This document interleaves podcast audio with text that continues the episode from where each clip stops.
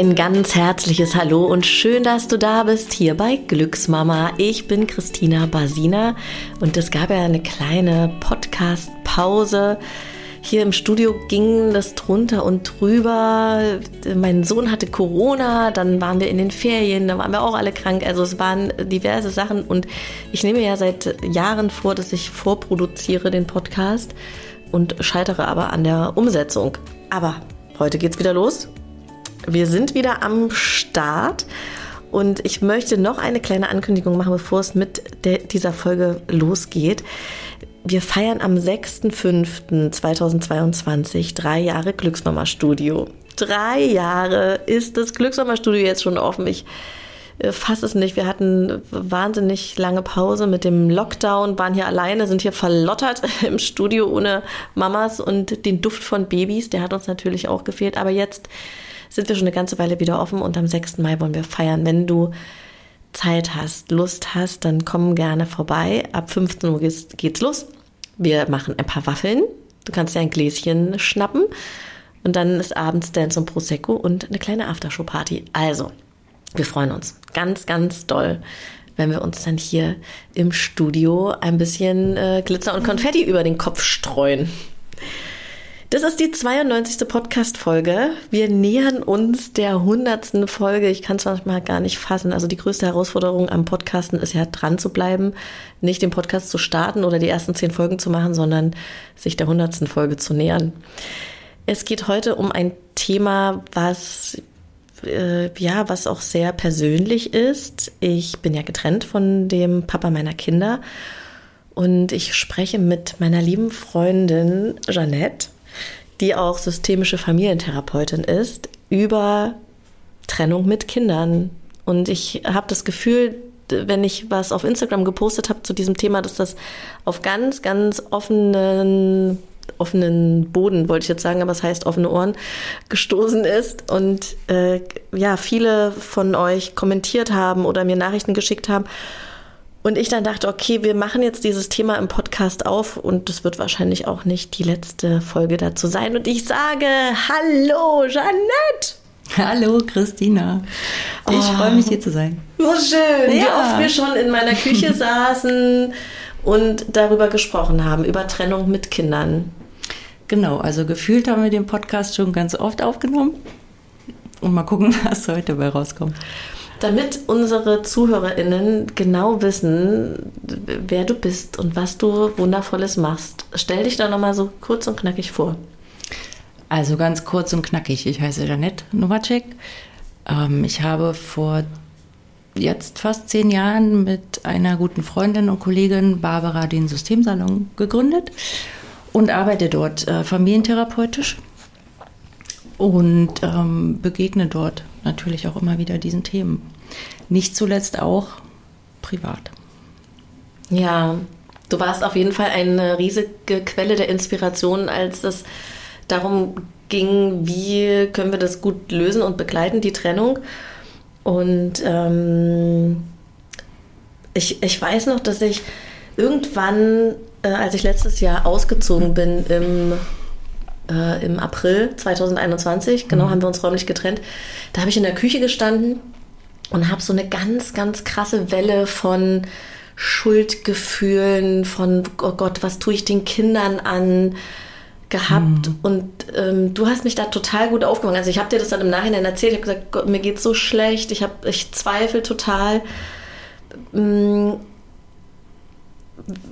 was denkst du, wie, wie, der, wie der Umgang mit so einer Trennung, wie man da irgendwie so den ersten Schritt machen kann, äh, um das zu verarbeiten oder zu begleiten oder wie auch immer. Hm.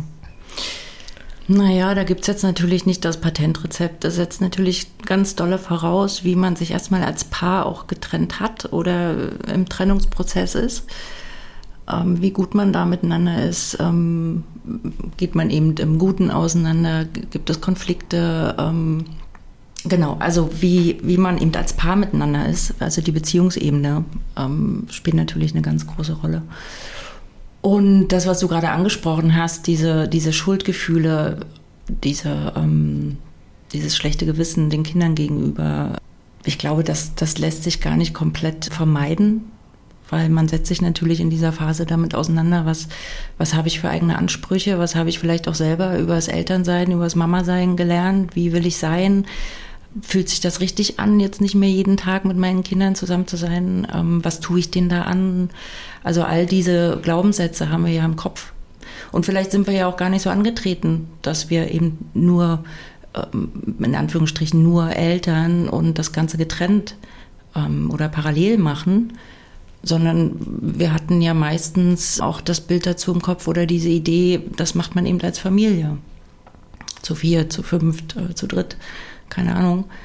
Und dann setzt man sich ja damit auseinander, wie finde ich denn das jetzt erstmal selber und den eigenen Trauerprozess da auch zu akzeptieren und anzunehmen und äh, nicht mit Schuldgefühlen auf die Kinder abzuladen. Das ist wichtig, dass das passiert, also wichtig, dass man das annimmt, aber ähm, genauso, dass man es zulässt und, und dass man auch erstmal annimmt, das gehört dazu, zu dieser Trennung und zu diesem Umgewöhnungsprozess.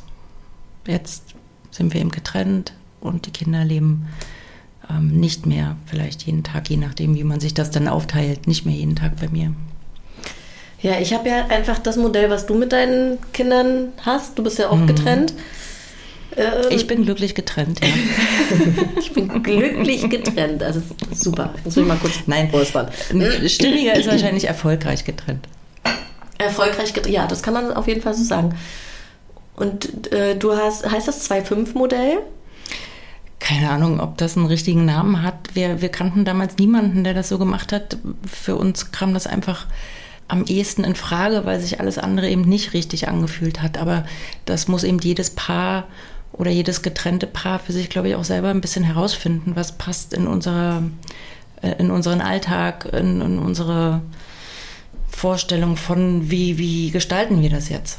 Für uns kam dieses Wochenmodell nicht in Frage, zumal wir auch im gleichen Kiez gewohnt haben oder immer noch wohnen. Und uns beiden die, die Woche ganz schön lang vorkam oder so, so nicht so richtig natürlich. Die wohnen hier irgendwie 100 Meter weiter weg und ich soll die jetzt eine Woche nicht sehen. Das hat sich irgendwie komisch angefühlt. Wir haben einfach überlegt, was, was passt auch zu unseren Arbeitszeiten, zu unseren beruflichen Herausforderungen, die wir haben oder Ver Verbindlichkeiten. Und dann haben wir uns das, also wir waren bestimmt nicht die Ersten, die das gemacht haben, so, aber für uns war das eine, wir haben uns das für uns ausgedacht. Und das ähm, war auch für uns wichtig, dass wir gesagt haben, es soll feste Mama- und Papa-Tage unter der Woche geben. Unsere Kinder waren noch verhältnismäßig klein, also gerade unsere Tochter, die war zu dem Zeitpunkt sechs, dass wir sagen konnten, du an diesen Tagen ist immer Mama und an diesen Tagen ist immer Papa und dann eben das Wochenende im Wechsel. Es gab eine gute Orientierung und die, die, die Zeiten des Vermissens waren dann für uns zumindest überschaubarer und glaube auch für die Kinder.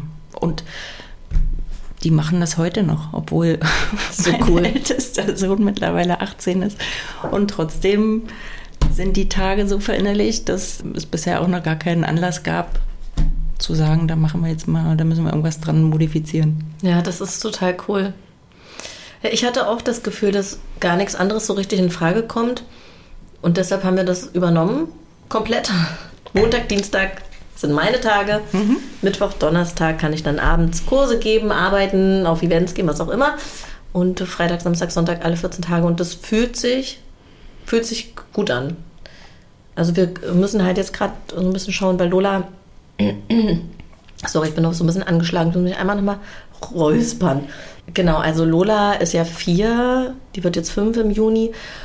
Und die hat gerade so ganz dolle Verabschiedungsschmerzen. Also sie mhm. sagt richtig auch, ich will mich nicht immer verabschieden und äh, ich, ja, sie findet es total doof. Und jetzt gucken wir gerade, okay, ist es vielleicht wirklich gerade an der Zeit, dass sie mehr bei mir sein muss und einfach mehr Mama-Nähe braucht. Und das finde ich irgendwie auch total wichtig, dass man da nicht so starr ist, ne, sondern dass man guckt, Genau, das ist ganz sehr wichtig. Das meinte ich mit, es gibt halt da einfach kein Patentrezept oder keine Ideallösung.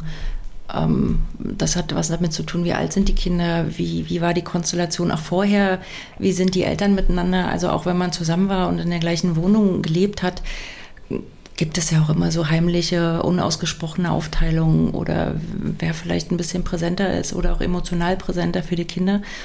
Und das macht, wenn man dann in so eine 50-50-Aufteilung geht, auch erstmal ein bisschen oder kann Holpersteine machen, weil vielleicht die emotionale Hauptansprechperson dann auf einmal mehr vermisst wird oder ähm, das erstmal für den ersten Moment nicht stimmig erlebt wird, obwohl man glaube ich, grundsätzlich davon ausgehen kann, dass es da kein Ranking zwischen Mama und Papa gibt, wenn erstmal grundsätzlich alles in Ordnung ist und da keine schwerwiegenderen Themen drunter liegen auf der ähm, Beziehungsebene. Also das, wir unterhalten uns ja jetzt gerade über ein, ein Konstrukt oder einen Prozess, der ja nur dann stattfinden kann, wenn sich das Paar auf der Beziehungsebene so weit stabil und klar verhält, dass es für die Kinder auch möglich ist, sich gut da auch umzugewöhnen.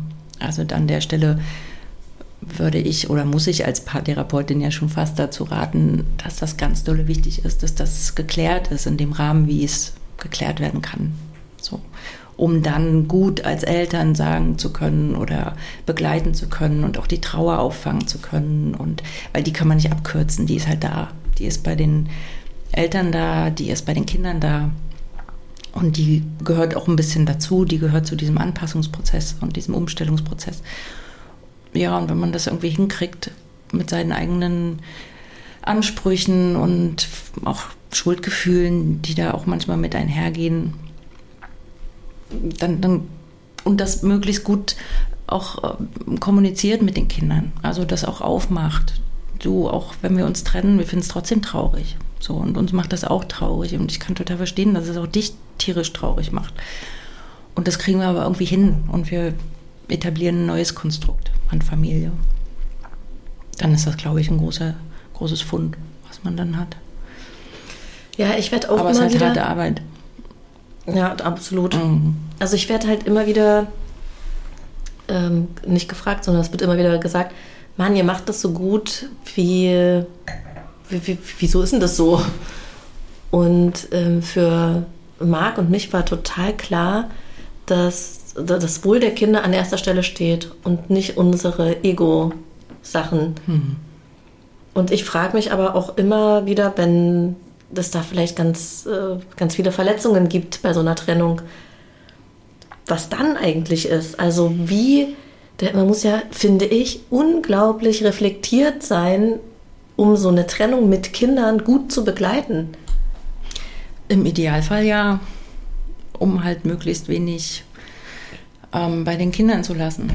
Klar.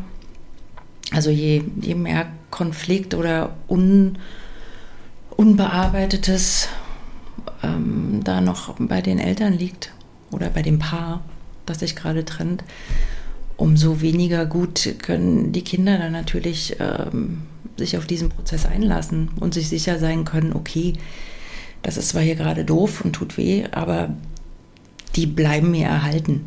Also so im Großen und Ganzen ändert sich für mich nichts. Wenn da natürlich ganz viele Konflikte aber noch überlappen oder es keine gute Kommunikation gibt oder auch unausgesprochen spüren ja Kinder ganz klar, wer fühlt sich äh, als der Verlassende oder wer steht eigentlich nicht hundertprozentig hinter dieser Trennung.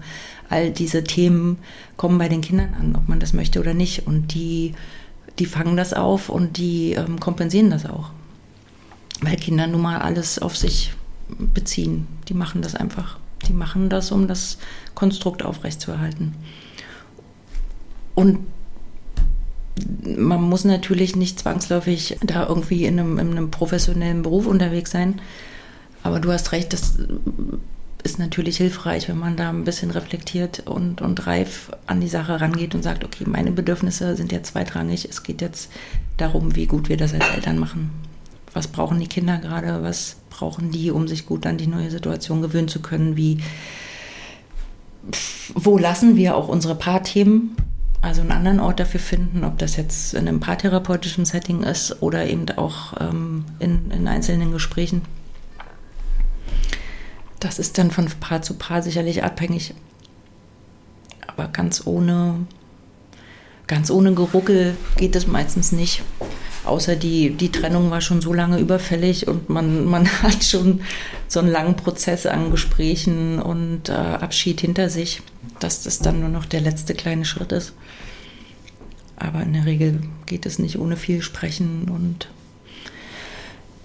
auch einen gewissen Schmerz aushalten, eine gewisse Trauer zulassen und das transparent für die Kinder machen. Dass die einfach merken, die machen dann nichts willkürlich oder haben mich gar nicht im Blick dabei. Hm. Und ja, weil du auch meintest, äh, das sollte da keine starre, also wenn man sich da erstmal auf was verabredet hat, finde ich das ziemlich wichtig, dass man da auch erstmal grob bei bleibt, um einfach Verlässlichkeit zu schaffen und, und einen Rahmen der Orientierung gibt aber nicht äh, auf Teufel komm raus. Also wenn man einfach merkt, da gibt es ein Kind, das braucht einfach gerade was anderes und das passiert aber in einem abgesprochenen Rahmen und nicht, weil ähm, die Mama meint, ich, äh, das Kind braucht mich viel mehr als den Papa und ich bin das bessere Elternteil oder das wichtigere Elternteil. Das nicht, dann agiert man da irgendwas mit aus, was, was nicht auf die Elternebene und auch nicht zum Kind gehört.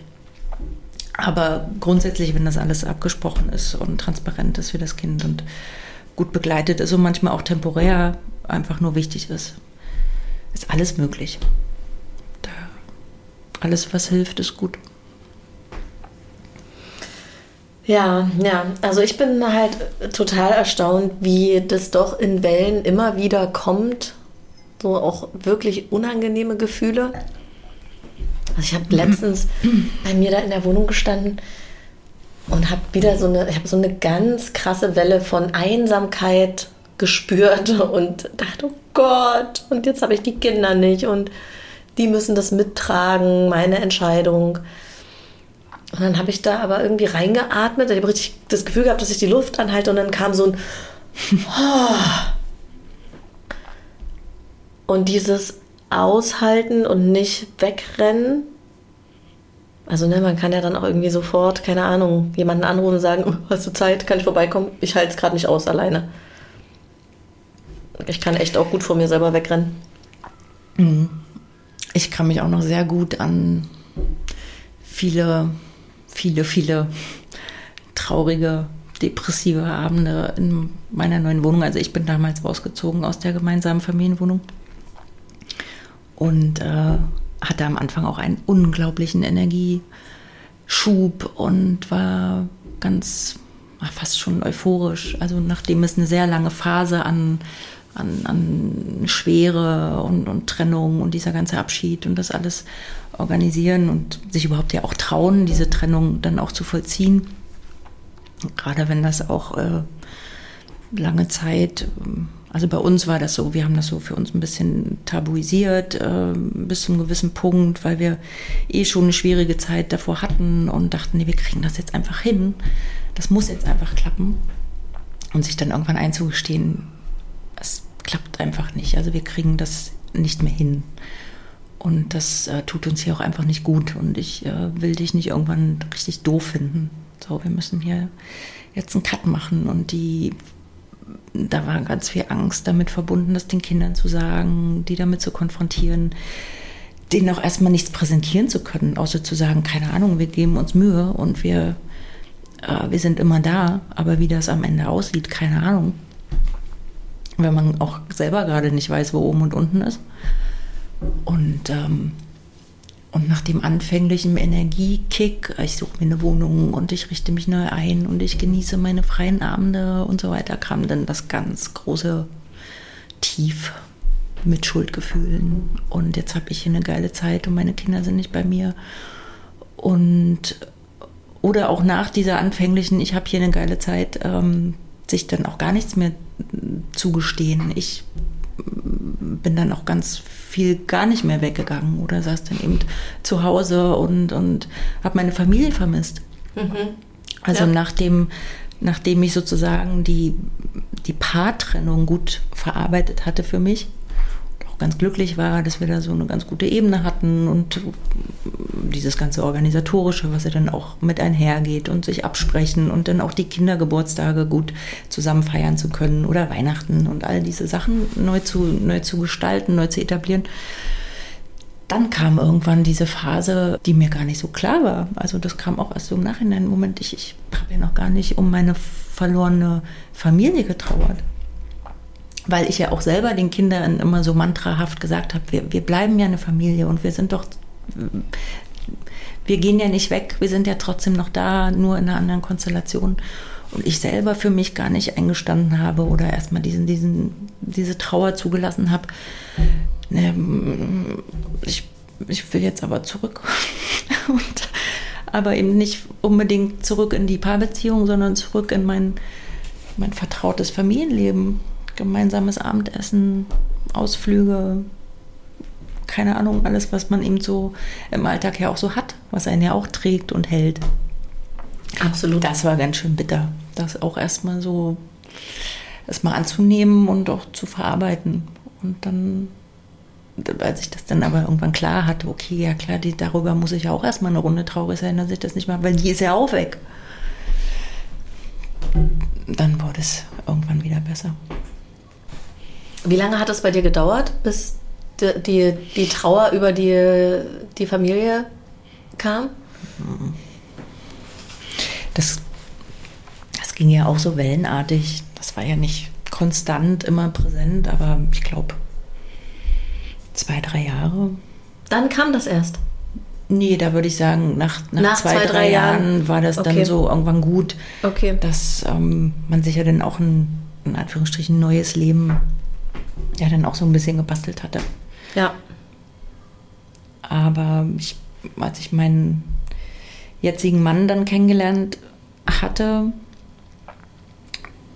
hatte das auch schon noch mal einige Irrungen und Wirrungen mit sich gebracht, dass man da Dinge reinprojiziert, dass man alte Sachen da mit kompensieren will oder vielleicht auch ein Loch stopfen will, eine Leere, ähm, eine also das sollte einem schon auch bewusst sein, wenn man dann auch in neue Partnerschaften geht, dass das, ähm, dass das nicht, nicht möglich ist, dass, dass das nahtlos und komplett in was Neues mündet, sondern dass man immer die alten Themen, die, die alten Muster da irgendwie mitnimmt und da erstmal eine Weile dran rumruckeln muss, bis es dann tatsächlich was Neues ist. Und in diesem Zusammenhang habe ich dann einfach, also mein Mann damals noch nicht mehr Mann, hat das ziemlich gut gemacht, indem man sich sehr renitent verhalten hat und mir sehr klar zu verstehen gegeben hat, ich äh, bin erstmal an dir als Frau interessiert und nicht an deiner Familie. Genau, also dass man einfach sich dessen gewahr sein muss, da ähm, gibt es erstmal eine Übergangsphase in allen Bereichen. Jetzt habe ich schon wieder gegen den Tisch geklimpert.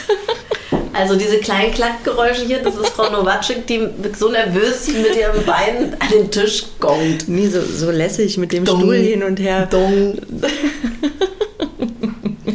Ja, sowas muss man eigentlich äh, ähm, als kleine Podcast-Einführung eigentlich immer sagen. Also keine Störgeräusche nebenbei machen, einfach nur ins Mikrofon Ich reden. habe keine Einführung bekommen, du hast Frau bekommen, nee.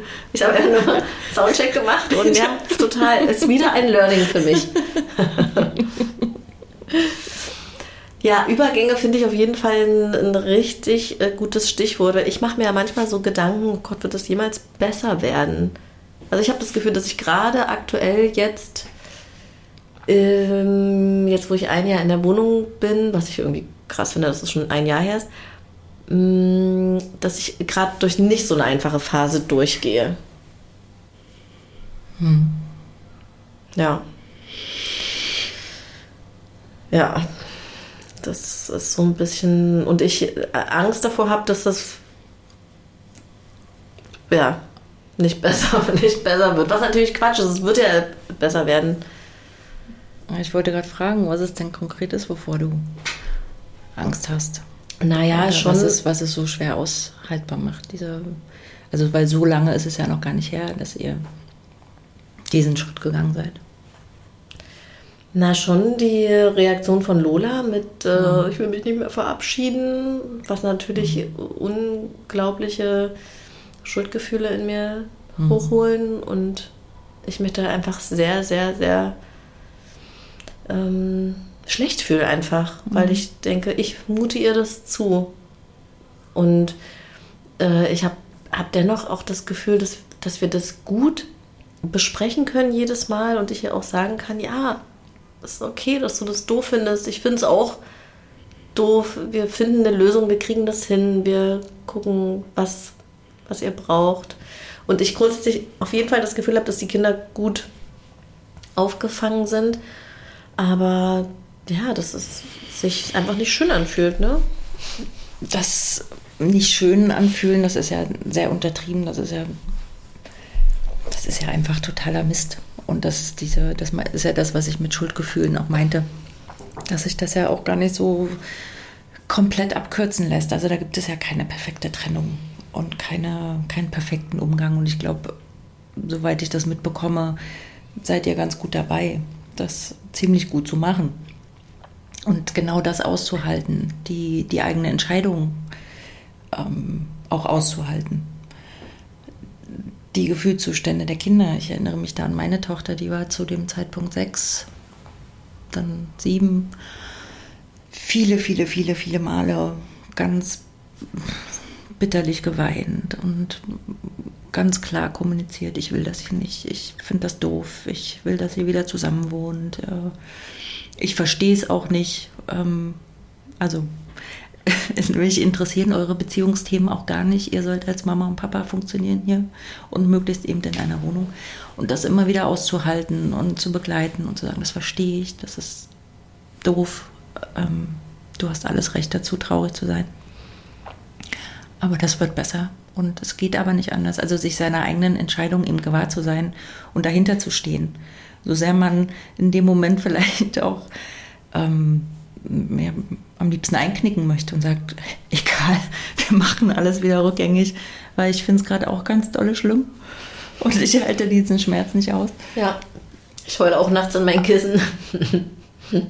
und aber an der Stelle immer wieder zu sagen, nee, es, die Trennung war eben keine äh, Hals-über-Kopf-Entscheidung und äh, wir haben uns das gut überlegt und Papa und ich sind da der gleichen Meinung und wir kriegen das hin.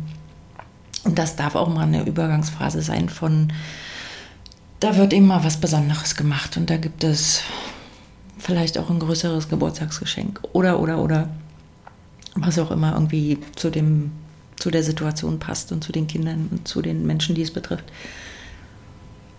Aber sich eben doch sicher zu sein, das hält man aus. Und das geht vorbei, vor allem. Es geht wirklich vorbei. Und ja. Ich frage natürlich meine Kinder ja jetzt auch, jetzt wo die älter sind. Ja, wir haben doch letztens und, deine äh, Tochter gefragt, als wir zusammen essen waren. Die genau. hat doch auch irgendwas Schlaues gesagt, ne? Ah, ich weiß gar nicht mehr, was, was sie Schlaues gesagt hat. Aber ich glaube, sowas wie, naja, man kann in dem Moment nichts, nichts machen. Und als Kind weiß man auch, man, man versucht zwar alle Register zu ziehen, aber man weiß, das ist auch alles begrenzt, was man machen kann. Und ich glaube, wenn man das hinkriegt, als Eltern eben präsent zu sein und, und das im Blick zu haben, was die da durchmachen und das wertschätzt, dann, dann mündet das nicht zwangsläufig in einem Trauma oder, oder einer, ähm, einer schwierigen Kindheit. Die können ja durchaus auch gestärkt hervorgehen und haben eine wichtige Erfahrung in ihrem Leben schon mal gemacht. Und zwar, dass man dass man sich trennen darf, dass man, wenn irgendwas nicht mehr gut ist, dass man auseinandergehen darf. Und das ist, finde ich, auch eine ganz große Stärke, die ähm, gerade auch in unseren Vorgängergenerationen ja eben gar nicht so verbreitet war. Also man muss zusammenbleiben. Arschbacken zusammenkneifen ist halt nicht immer toll, aber man bleibt eben zusammen. Man hat sich mal füreinander entschieden, da sind Kinder und man bleibt zusammen und denen vorzumachen, man kriegt das hin und man darf das auch. Das ist ja auch eine unglaubliche Kompetenz, nicht nur im privaten Bereich, im beruflichen, in, in Freundschaften. Man darf sich gut auch mal sagen, unser gemeinsamer Weg ist hier zu Ende. Und es kommt was anderes. Dass das kein Manko ist, dass das kein Defizit ist, dass sich Kinder auch nicht irgendwie fühlen wie, oh mein Gott, meine Eltern haben es nicht hingekriegt. Mhm. Um das auch als Stärke zu sehen. Die, man, man kann sich eben auch trennen, wenn irgendwas nicht mehr gut ist. Wenn es nicht mehr gut tut. So kann man ja das versuchen auch zu sehen. Ja, absolut. Ich würde mal sagen, wir haben halt da auch nicht so viele Vorbilder erlebt, ne? Also meine Eltern sind zusammengeblieben, weil man halt zusammengeblieben ist. Also die haben sich erst viel später getrennt. Meine Mutter hat sich dann, als ich 25 war, getrennt. Und ich habe als Kind aber eigentlich schon immer gedacht, hm, das knirscht doch im Getriebe. Also auch nicht so geil. Aber der, die Kommunikation war natürlich gar nicht da. Ich wusste, wusste das ja, wusste gar nicht, was da los ist. Ganz genau. Ich habe das auch so, ich habe das auch, glaube ich, so verinnerlicht als auch ein Ideal, ähm, dass das ähm, was, also ich habe das verromantisiert oder idealisiert, dass das eben was, was Tolles ist, wenn man eben bis zum bitteren Ende durchhält. Und habe erst viel, viel später geschnallt, dass das bei meinen Eltern konkret auch damit zusammenhing, dass die sich da auch emotional voneinander abhängig gemacht hatten und dann kann ich gar kein anderes Konzept für sich hatten, als Individuum zu bestehen. Und ich glaube, das ist so beides. Also fehlende Vorbilder oder eine gesellschaftliche Legitimation, das haben wir jetzt hoffentlich überwunden. Aber auch ähm, die, die Vorbilder von, also ich glaube, es hat immer noch, obwohl es ja schon also wenn ich an meine Kinder denke in der Schule, das war so 50-50 an, an der Aufteilung von den Eltern, die getrennt sind und die noch zusammen sind. Aber es hatte immer noch so einen Beigeschmack von, naja, die sind halt getrennt, die wohnen nicht mehr zusammen. Und, und das würde ich mir sehr wünschen, dass das ähm, irgendwann nicht mehr so ist, dass sich auch Kinder nicht mehr so stigmatisiert fühlen im Sinne von, na, meine Eltern haben es eben nicht geschafft. Oder die sind die vielleicht nicht dolle genug am Ball geblieben oder haben die sich nicht dolle genug Mühe gegeben. Was kein Plädoyer für äh, vorzeitige Trennungen ist. Oder, Trennt euch! Nee, absolut nicht. Äh, ich äh, finde dieses Konzept nach wie vor auch, auch gut, aber es muss eben dann auch passen. Und nicht um jeden Preis. Ja, absolut. Also jetzt in dieser, in dieser kleinen Bubble, in der wir uns bewegen, haben wir doch schon ganz schön jetzt hier was zum Besten gegeben. Oder? Was sagst du? Mm, ach, naja, ich glaube, das ist ja abendfüllend, das Thema. Ähm, sei es auf professioneller Ebene oder auch, was ich aus dem Nähkästchen noch erzählen könnte. Erzähl doch noch was aus dem Nähkästchen. Ach, es gibt einfach, es gibt manchmal so Momente, der letzte war, glaube ich, ähm, als wir den 18. Geburtstag unseres Sohnes gefeiert haben. Und da habe ich mich ein bisschen selber gefeiert, beziehungsweise habe mir auf die Schultern geklopft. Weil, wir, weil ich gedacht habe, wir haben das echt gut hingekriegt. Wir, wir, da kam wirklich die ganze Familie, da kam die Familie meines Ex-Partners, ähm, da war die Familie meines neuen Partners und alle waren so zusammen und mein kleiner Sohn aus meiner jetzigen Ehe krabbelte auf dem Schoß meines Ex-Partners rum und, und das war so kitschig, ähm, dass ich mir gleichzeitig dachte, ja, wie herrlich. Ja, genau so sollte das sein. Das war natürlich nur eine Momentaufnahme und das passiert nicht äh, permanent im Alltag, dass wir uns alle so äh, lieb haben. so, so, so hippie-mäßig lieb haben. Aber in dem Moment hatte ich das Gefühl, das hat sich alles gelohnt und das war alles gut so und das war alles richtig und ähm, das ist vor allem möglich. Es ist möglich und das hat mir ein, ein sehr weites Gefühl in der Brust gemacht und mhm. ich glaube, auch wenn die Kinder das vielleicht gar nicht so bewusst reflektieren oder noch nicht so reflektieren, ich glaube, das ist was Schönes, wenn man denen sowas mit auf den Weg geben kann. Dass es eben kein, kein, äh, keine vorgefertigte Schablone eben gibt, von wie Dinge zu sein haben. Ja, da hatte ich mich ziemlich dolle gefreut. das klingt auf jeden Fall klingt herrlich. Ich habe richtig ein, ein, Bild im Kopf. Ja, das ist cool. Hm.